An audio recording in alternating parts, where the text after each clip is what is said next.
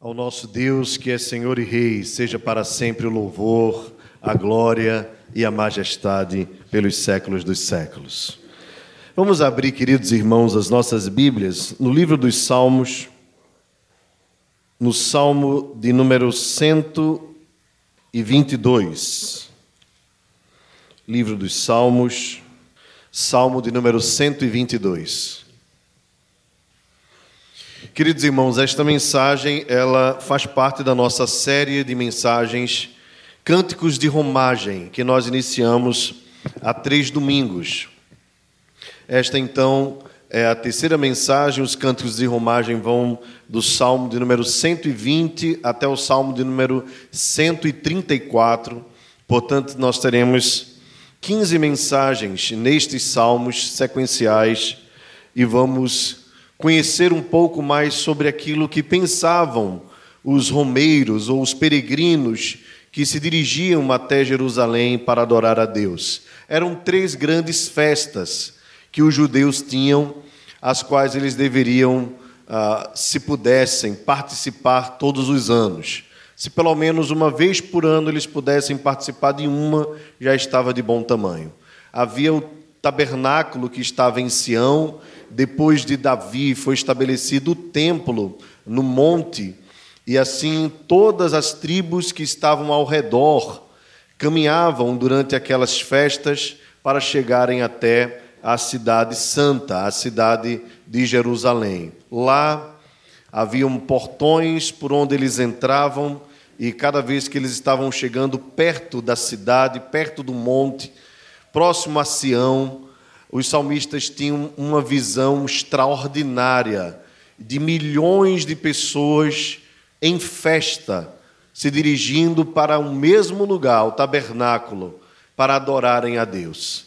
Gente de vários lugares, das doze tribos, mas também peregrinos que vinham de outras nações, às vezes prosélitos ou até mesmo judeus da dispersão, que estavam em outros países se dirigiam até aquele lugar para adorar a Deus. Interessante que até mesmo aqueles que não eram judeus poderiam participar da festa, embora eles não pudessem adentrar ao tabernáculo, propriamente dito, como os judeus entravam no santo lugar, havia anteriormente um pátio chamado Pátio dos Gentios, dos quais eles, aonde eles podiam entrar e participar com grande festa da celebração. Mas três grandes festas eram a festa da Páscoa, a festa uh, dos tabernáculos uh, e a terceira, se alguém puder me lembrar aí, Pentecostes.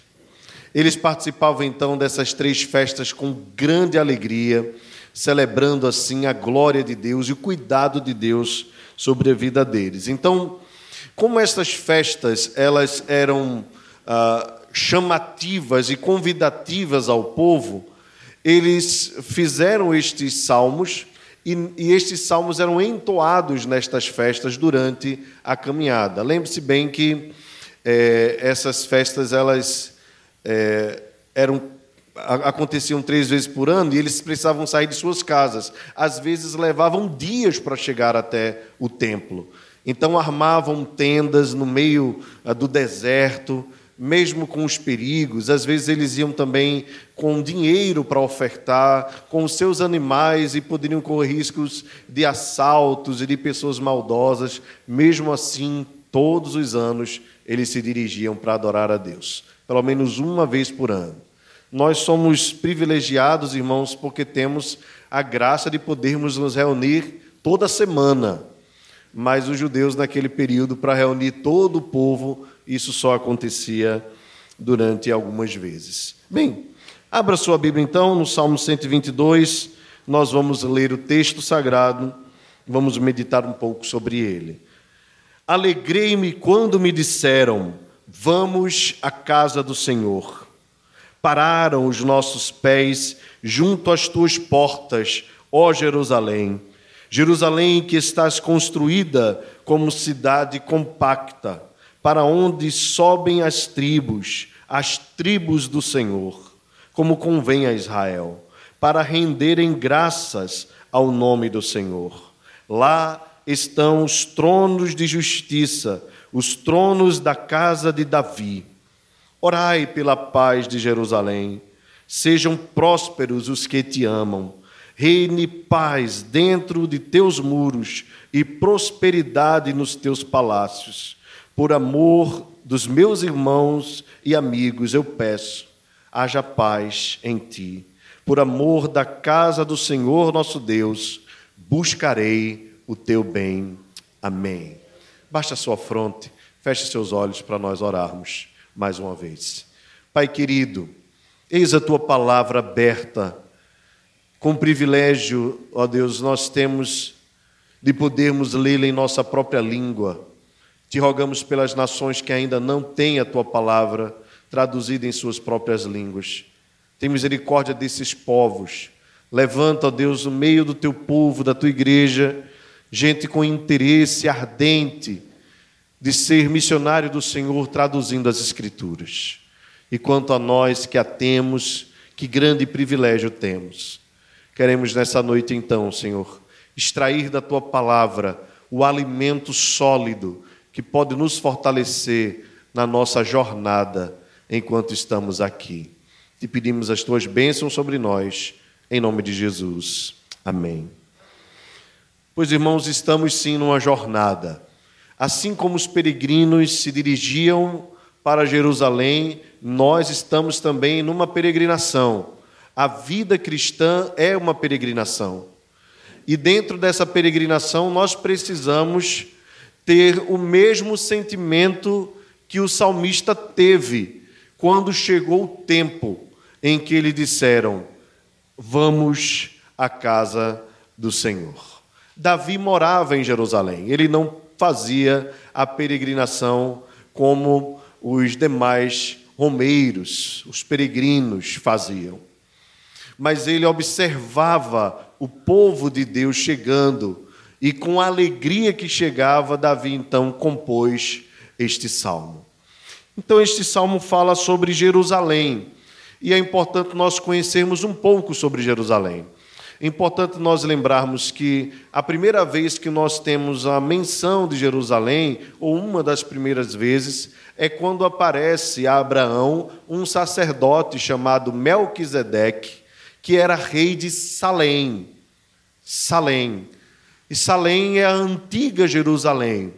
Este homem misterioso, na verdade, era um tipo de Cristo que apareceu a Abraão para consolá-lo e incentivá-lo na caminhada.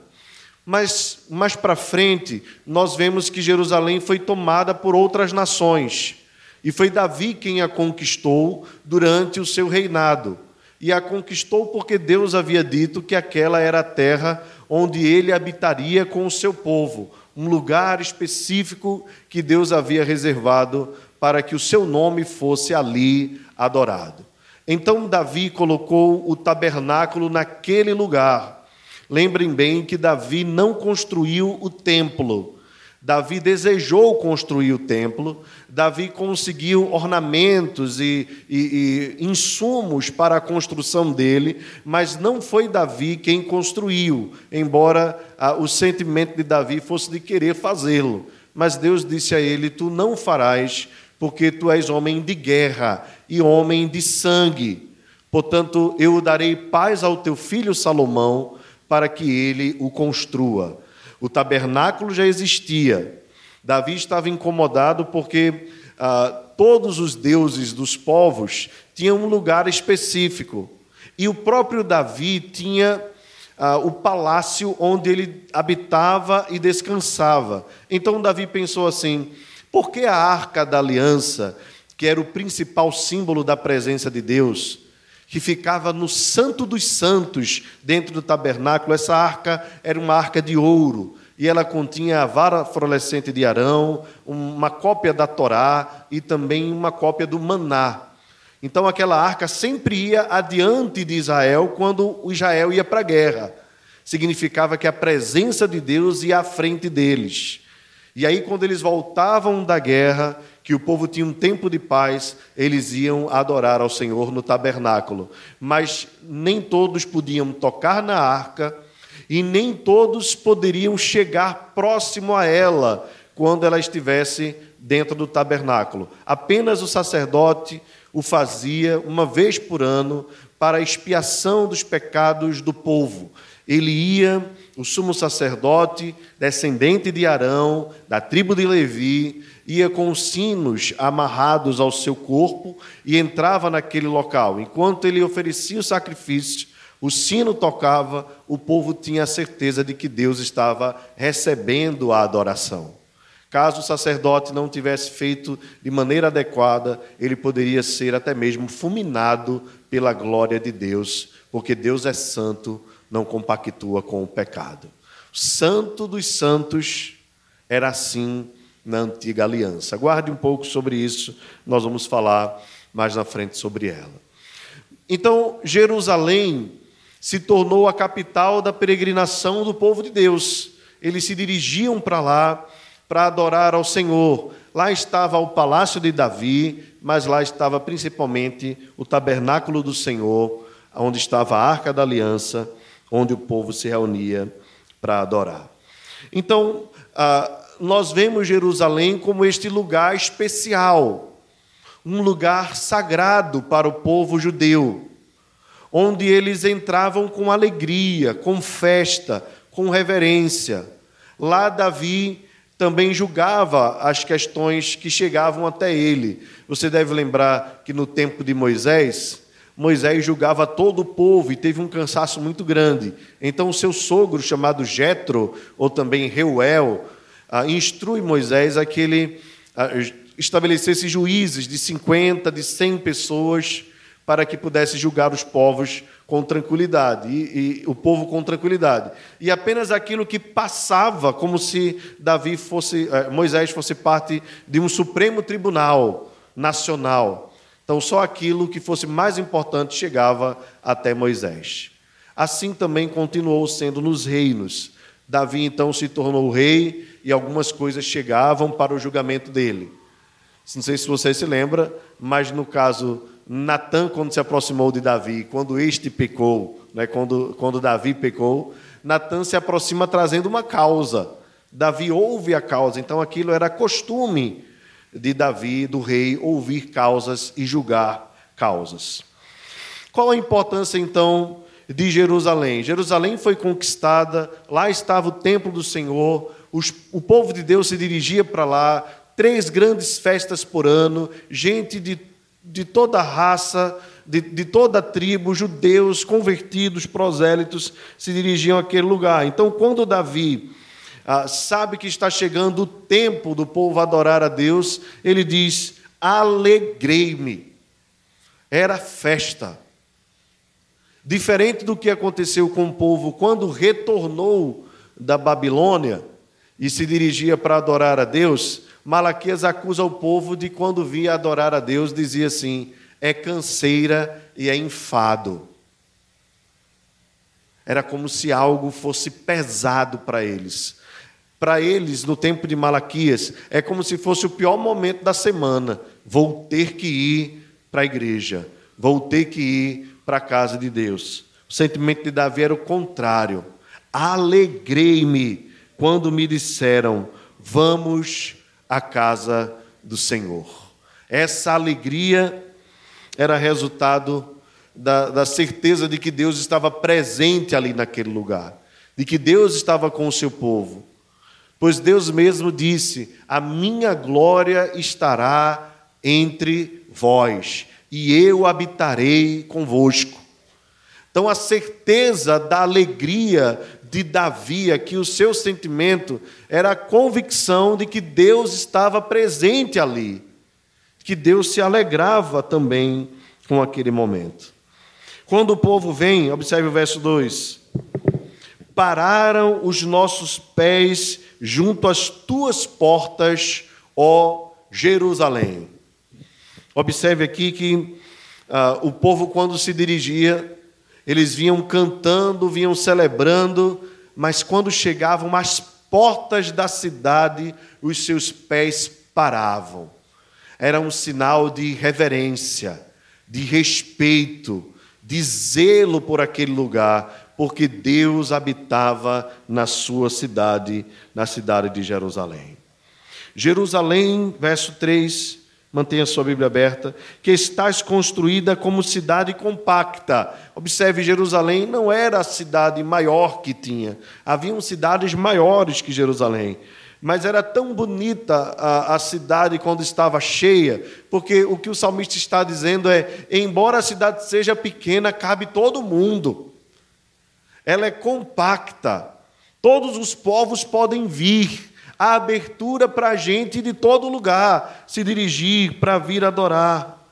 As tribos sobem, as tribos do Senhor, como convém a Israel. A ideia aqui é de, é de como é ordenado a Israel. Havia uma ordenança de que o povo se reunisse para adorar a Deus. Era conveniente porque era ordenança.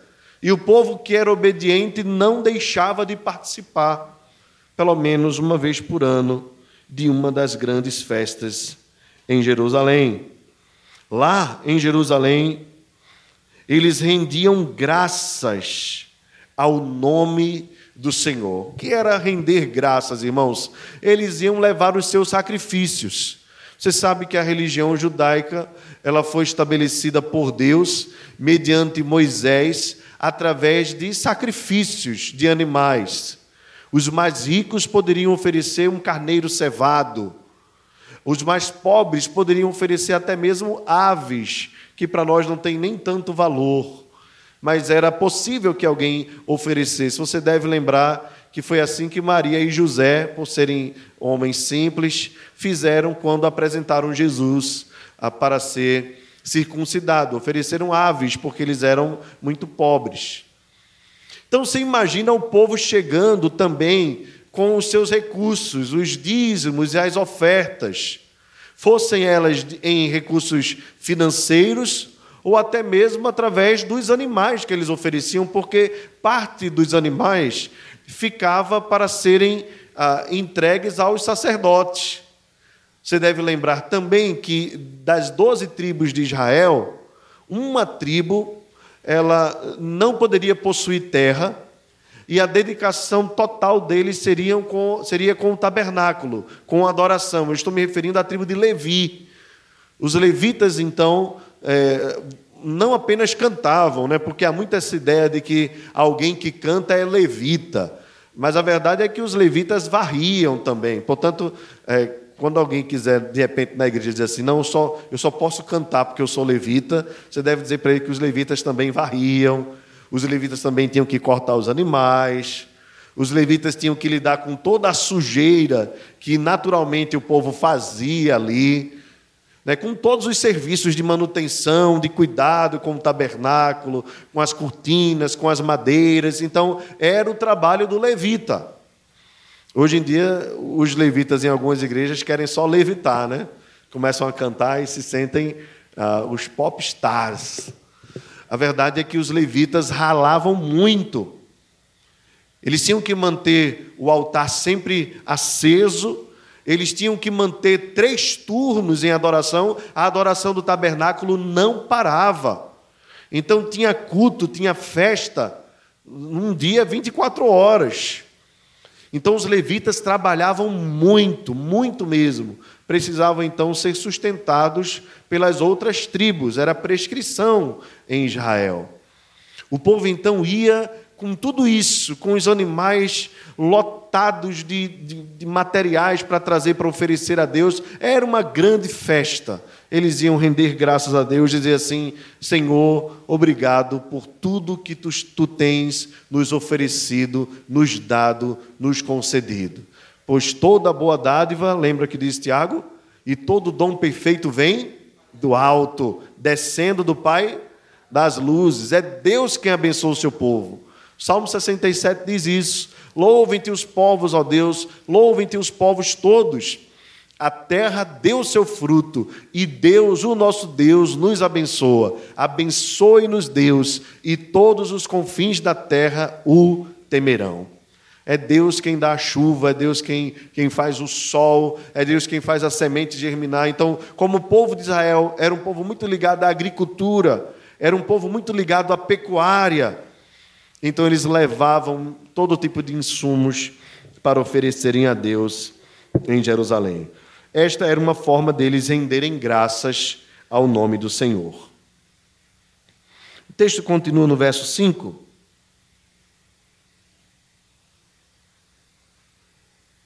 O salmo diz assim: Lá estão os tronos de justiça, os tronos da casa de Davi. Era Davi havia estabelecido aquele lugar, o Deus havia estabelecido aquele lugar para que Davi governasse sobre o povo. Como eu já falei, ele julgava as causas do povo. Ele era quem reinava naquele período. Devemos lembrar também que esse trono foi estabelecido pelo próprio Deus e que Deus havia dito que o trono de Davi jamais teria fim. O que é para nós claramente uma alusão messiânica. Mas eu também vou chegar um pouco mais na frente e falar a respeito disso. No final, o salmista diz assim: Orai pela paz de Jerusalém. Sejam prósperos os que te amam. Como nós falamos anteriormente, Jerusalém foi alvo de muitas batalhas. Muitos povos queriam aquele lugar. Por isso o salmista diz: ore para que haja paz em Jerusalém. E todos aqueles que amam aquele lugar, que haja prosperidade em suas vidas. Mas não apenas contra as dificuldades externas. Eles deveriam orar para que Jerusalém ah, fosse poupada de guerras contra outros povos, mas também de forma interna. Observe o verso 7 o salmista diz assim: reine paz dentro dos teus muros. Então, eh, seria possível que em Jerusalém, hum, dentro até mesmo do próprio palácio, surgisse algum tipo de rebelião. Então, a paz deveria ser externa contra os povos, e a paz deveria ser também interna. Se os irmãos lembram bem, Davi passou por uma situação assim o seu próprio filho Absalão tentou usurpar o trono. Então Davi sofreu talvez o maior golpe da sua vida, que foi ter que batalhar contra o seu próprio filho. Portanto, a oração era: reine paz, orai pela paz de Jerusalém, e reine paz dentro dos teus muros e também prosperidade nos teus palácios. Por que prosperidade nos palácios? Porque ah, se houvesse prosperidade bênçãos no palácio, essa bênção desceria para todo o povo. Num reino de justiça como o reino de Davi, seria inadmissível que houvesse prosperidade nos palácios e miséria nas cidades ou aos arredores da cidade. Era um reino de justiça. Então, é nesse sentido que o salmista diz: se houver prosperidade no palácio, haverá prosperidade para todos que estão ao redor. Eu sei que eh, nos nossos dias nem sempre é assim, né? Nós vemos os palácios aí, eh, cheios de, de, de, de recursos, né? E muitas vezes as nações, os povos ao redor passando necessidade. Você pensar, por exemplo, em Brasília, existem regiões ali em Brasília que nós vemos direto nos telejornais, né, que, onde, onde há muita pobreza, muita miséria, miséria mesmo, regiões terríveis que contrastam, né? Ah, nós olharmos assim o, o Palácio do Planalto, o, o do Jaburu, né? a, a casa do, do, do, presidente da Câmara, do Senado, a própria estrutura do Planalto Central e olhar ao mesmo tempo para a periferia tão próxima e ver o contraste tão grande. No reino de Jerusalém deveria ser o contrário. A paz viria e a prosperidade viria do palácio e alcançaria todo o povo. Por amor dos meus irmãos e amigos, eu peço: haja paz em ti. Por amor da casa do Senhor, nosso Deus, eu buscarei o teu bem. Observe que Davi conclama irmãos e amigos para que orem também para que haja paz na cidade. Orem também para que haja o bem na cidade santa. Meus irmãos, vejam, nós acabamos de ler um salmo que não tem absolutamente nada a ver com o contexto que nós vivemos. Se nós, claro, não contextualizarmos. Digo isso porque nós não estamos em Jerusalém. Jerusalém não é mais a cidade santa, não é mais a cidade santa. Deus não habita em templos feitos por mãos humanas, nós sabemos muito bem disso. Então nós precisamos, à luz do Novo Testamento, à luz da revelação do Novo Testamento, da Nova Aliança, entendermos o que este salmo traz para os nossos dias. Senão, nós vamos ficar como alguns irmãos de algumas igrejas que, que talvez pensem ainda eh, que nós devemos colocar bandeiras de Israel na igreja, tocar o chofar para começar o culto e todo aquele cerimonialismo que já passou. Nós precisamos, portanto, entender à luz do Novo Testamento, da Nova Aliança, quem é Jerusalém. E aqui eu queria, em primeiro lugar, lembrar a você que Jerusalém, onde estava o templo, e o templo do Senhor era um tipo de Cristo, de Cristo e da igreja. E a partir dessa perspectiva, esse texto passa a ter total relevância para os nossos dias. O que o salmista quis dizer então Traduzindo para a perspectiva da nova aliança, é: oh, que grande alegria me veio ao coração quando me disseram: hoje é domingo, dia do Senhor, dia de me encontrar com o meu Deus e de me encontrar com os meus irmãos. Alegrei-me quando me disseram: acabou a semana no sábado, iniciou-se uma nova semana no domingo, e eu posso dedicá-la a Deus, dando a Ele as primícias, o meu melhor. Alegrei-me quando me disseram: vamos nos encontrar como irmãos para louvarmos ao nome do Senhor. O lugar santo não é este em que nós estamos mas o lugar santo é você e o lugar santo é a pessoa que está do seu lado. Em qualquer lugar que nós nos reunirmos, seja num local como esse, ou até mesmo no campo, ou os irmãos, como Sheila bem orou, que estão se reunindo em lugares subterrâneos, porque não podem adorar a Deus de maneira pública, Deus está ali presente com eles. E a alegria desses irmãos não é minimizada pelo fato deles não estarem num local confortável como nós estamos aqui. É impressionante, irmãos, os relatos que nós temos recebido de irmãos que estão na China e em outros países perseguidos, especialmente a China. Há igrejas que se reúnem lá de maneira subterrânea, clandestina, irmãos escondidos para que não, não, não, não, não, para não serem presos pelo regime comunista. Esses irmãos se reúnem ah, em lugares perigosos muitas vezes. E contam que algumas vezes as pessoas disseram assim: Nós vamos orar para que vocês não mais se reúnam em, lugar, em lugares assim, mas que vocês possam ter um templo e tudo. E os irmãos disseram: Não, pelo amor de Deus, não orem por isso. Orem para que tudo isso continue nos movendo a nós continuarmos pregando o Evangelho. A maioria de nós não sabe, mas a maior igreja numa nação é a igreja chinesa. Há muito mais cristãos na China do que no Brasil. E embora no Brasil haja liberdade religiosa, isso não tem promovido no nosso país um evangelho tão sadio como tem sido promovido em lugares onde eles não têm a liberdade de adorar a Deus. Portanto, não se engane. A igreja do Senhor, a igreja perseguida, nem sempre quer ter os privilégios que nós temos. Às vezes nós temos muitos privilégios, não queremos pregar o Evangelho. Eles querem só pregar o Evangelho, só anunciar a Cristo. Eles não querem ter acampamentos e coisas desse tipo que nós adoramos, eu particularmente também gosto muito.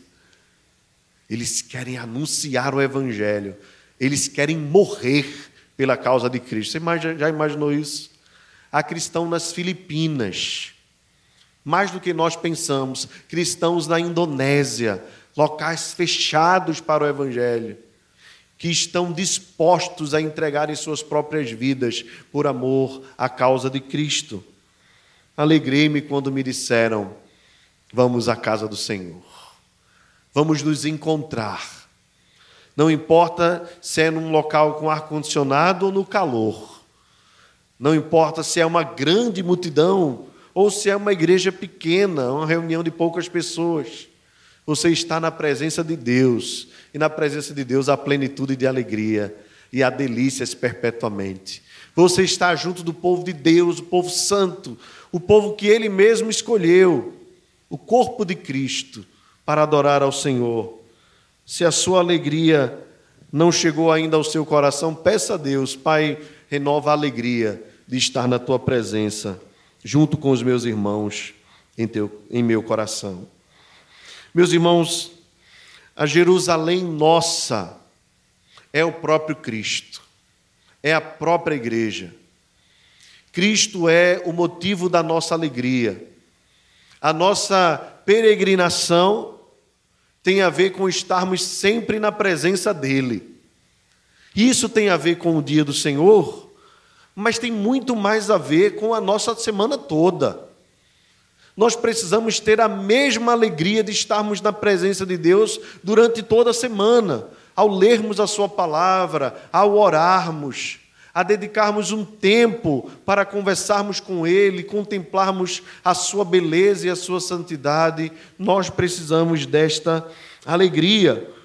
Ah, da mesma forma, irmãos, que as tribos subiam para adorar a Deus com toda a reverência, nós precisamos também nos apresentar diante de Deus com toda a reverência. Observe que o texto diz assim: pararam os nossos pés junto às tuas portas, ó Jerusalém. E embora Deus seja um Deus de graça e de misericórdia, que nos recebe eh, do jeito que nós somos, Ele exige também que nós nos apresentemos diante dele com reverência.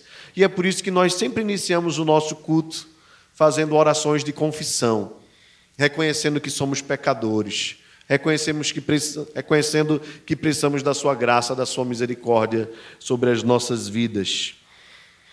O texto continua, e vamos fazer a, a continuar fazendo a, a, a perspectiva da, da nova aliança. O texto diz assim: Jerusalém que estás construída como cidade compacta, para onde sobem as tribos do Senhor.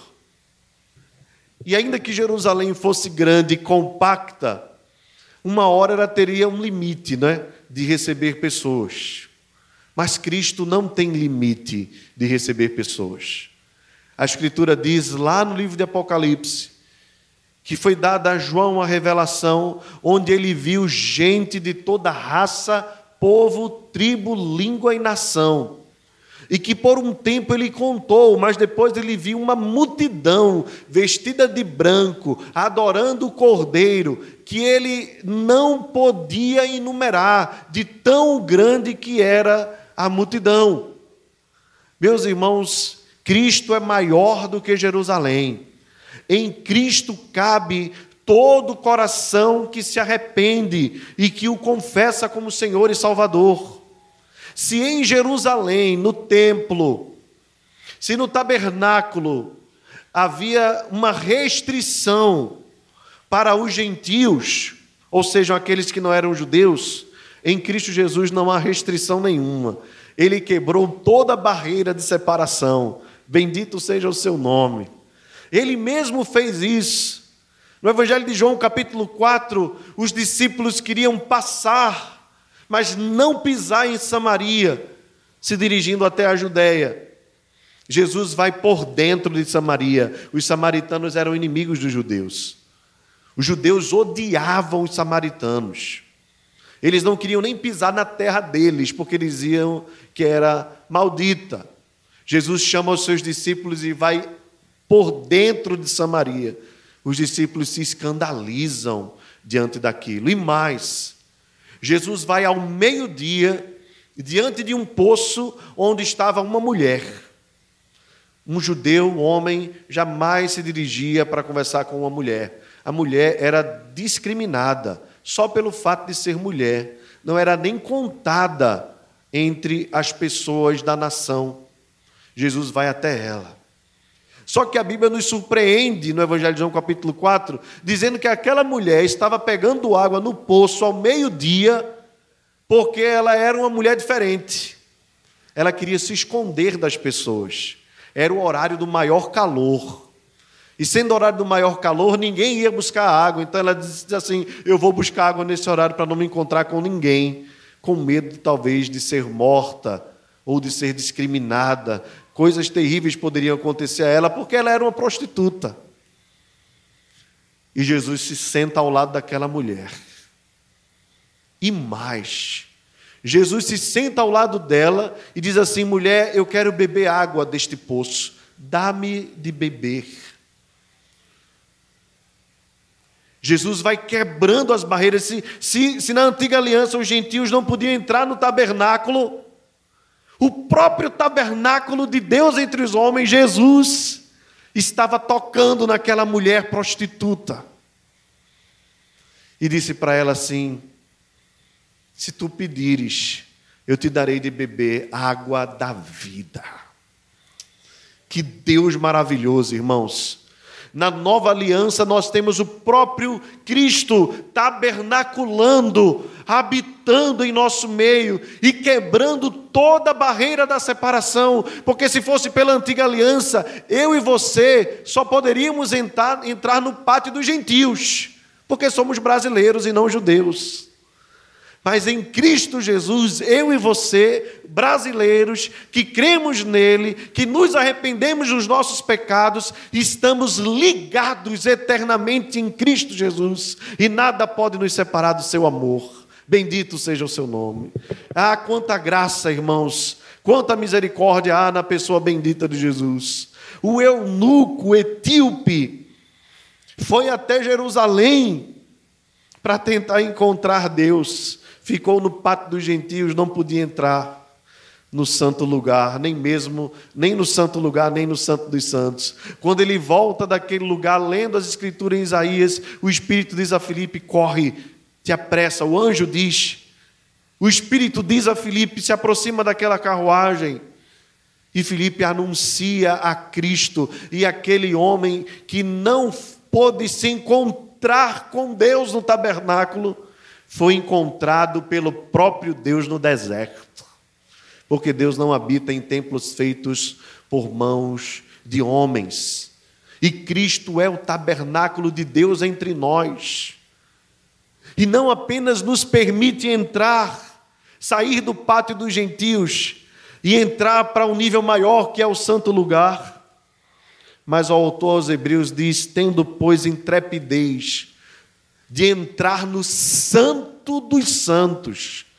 Lembra que o Santo dos Santos só entrava o sumo sacerdote, descendente de Arão, da tribo de Levi, com todo o protocolo.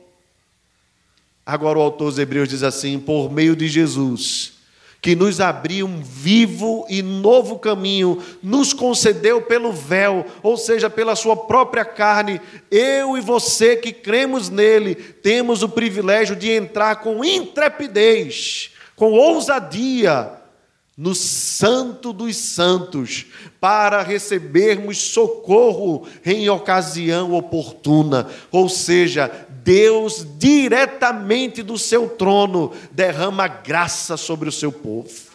É a nova aliança, é um novo momento, é uma nova era, é um momento de Cristo tabernaculando entre nós. Não há mais barreiras, até mesmo a barreira do pecado, ele rompe, como rompeu com a mulher em Samaria, como rompeu com a mulher adúltera. Em João capítulo 8, como rompeu com Nicodemos, que era um religioso, mas não conseguia entender ao ponto de Jesus dizer assim: Tu és mestre em Israel. E eu te digo que é necessário nascer de novo, e tu me perguntas se vais ter que sair do ventre da tua mãe. Jesus diz assim: o vento sopra onde quer. Necessário vos é nascer de novo. Todo aquele que foi regenerado, todo aquele que nasceu de novo, está ligado de maneira misteriosa. Entenda no melhor sentido da palavra, na teologia nós dizemos união mística entre Cristo e a igreja. Nós estamos de maneira misteriosa ligados a Cristo, ligados ao Pai, ligados ao Espírito eternamente. Hoje pela manhã, no Catecismo Nova Cidade, nós estudamos exatamente, terceiro ponto, está no nosso YouTube, você pode pesquisar na, na, na, no estudo de hoje. Quem é Deus? Falamos sobre a Trindade. E eu disse para os irmãos que, com, com toda tranquilidade, poderia cometer a heresia de dizer que nós somos a quarta pessoa da Santíssima Trindade. É claro que a Trindade só tem três pessoas. Mas eu quero dizer com isso que a Trindade existe para glorificar o seu nome através de um povo. Esse povo é a igreja. Somos eu e você. Nós somos o amor de Deus. Tudo o que ele fez foi para a sua glória e para o nosso deleite, para a nossa desfrutação, para a nossa contemplação, para o nosso usufruto, para o nosso prazer. Tudo o que existe foi feito para nós. Deus nos ama de tal forma que foi capaz de, por um momento, romper a união de amor eterna que havia na Santíssima Trindade. Naquele momento em que Jesus disse: Deus meu, Deus meu, por que me abandonaste? Ele estava naquele momento transferindo a ira justa dele, que deveria ser derramada sobre nós, para a vida do seu filho Jesus Cristo. Jesus carregou a maldição que era nossa por um momento, para que nós pudéssemos, enfim, estar ligados a Deus. Portanto, Jerusalém é a igreja, Jerusalém é Cristo. Nós somos o lugar de rendermos graças a Deus, o povo de Deus reunido para a sua glória e para o seu louvor. Ore pela paz, para que haja paz na igreja. Ore para que haja paz da igreja e se derrame sobre o mundo. Ore para que haja paz internamente na igreja, pois se nós vivermos em paz, em amor, em união, nós poderemos mostrar a este mundo que Cristo vive em nós. Jesus disse: Nisto conhecereis que sois meus discípulos, se tiverdes amor uns pelos outros que esse amor seja renovado, que essa paz seja renovada, que haja prosperidade do Senhor no meio de nós, para que nós possamos abençoar os que precisam, para que assim Deus derrame mais graça ainda sobre a vida do seu povo. Por amor à casa do Senhor, buscarei o teu bem. Meus irmãos, trago como aplicação, talvez decisão que você precisa tomar. Peça a Deus que renove a alegria no seu coração. A alegria é uma ordem na Escritura. A palavra de Deus nos diz: alegrai-vos no Senhor, outra vez vos digo, alegrai-vos. John Piper diz que o cristão deve ser uma doxologia viva a ideia de glória, glorificação. Em outras palavras, a vida do cristão deve ser vivida totalmente para a glória de Deus. Viver para a glória de Deus é ter alegria nele, é ter prazer nele, é ter satisfação nele. Nenhum dia pode ser mais importante para você do que este dia aqui. Quando você alcançar esse nível, você estará percebendo o quanto está avançando na vida cristã. Nenhum dia deve ser mais desejável, nem mesmo o dia de lazer, nem mesmo o dia de encontrar qualquer outra pessoa, mas é o encontro do noivo com a noiva que é o dia mais maravilhoso. Que seja esse o seu prazer, que Deus renove em você essa alegria e que você possa derramar essa alegria, esse amor, essa paz, contagiando as pessoas que estão ao teu redor. Onde nós encontramos Cristo nesse texto, irmãos? Ele é a própria habitação de Deus, onde cabem todas as pessoas. E aqui eu queria lembrar você que não importa quem você é, não importa o teu passado, não importa quantas vezes você já caiu, não importa o quanto você já já aprontou, não importa o que você já fez. Deus está dizendo: se você se arrepender, se você se converter dos seus maus caminhos, você cabe em Jerusalém, você cabe em Cristo. Você cabe. Porque o espaço da cidade físico da antiga aliança era limitado. O espaço do coração de Deus não tem limite. Não tem limites. Se sete vezes você cair, sete vezes ele te levanta. Não importa se você é forte ou se você é fraco. A graça de Deus é quem te fortalece, é quem te levanta. Não importa quantos pecados você tem cometido, há perdão e graça de Deus. Se você de fato se arrepender de coração, tem espaço para você. E deixa eu dizer mais: este espaço que tem no coração de Deus é no átrio, é no lugar mais profundo. Se na antiga aliança o gentil só podia entrar na beira, na nova aliança em Cristo Jesus, todos nós que cremos nele somos guardados no seu coração. E o coração de Cristo, coração de Deus, coração da Trindade Santíssima, tem espaço para receber cada um de nós. Não importando o que você já fez ou quem você é. Se você de fato se converter e se arrepender e se voltar para o Senhor, Ele te recebe com graça e com misericórdia. Que Deus nos abençoe, irmãos, nos renove a alegria de estarmos juntos a cada dia. Que essa pandemia não tenha promovido um pandemônio no seu coração. Que toda frieza seja retirada e repreendida em nome de Jesus, mas que haja interesse, prazer, desejo. É mais do que obrigação, é mais do que calendário, é mais do que tradição, é alegria, a alegria de ouvir. Vamos à casa do Senhor. Vamos ficar de pé, que Ele nos abençoe em nome de Jesus.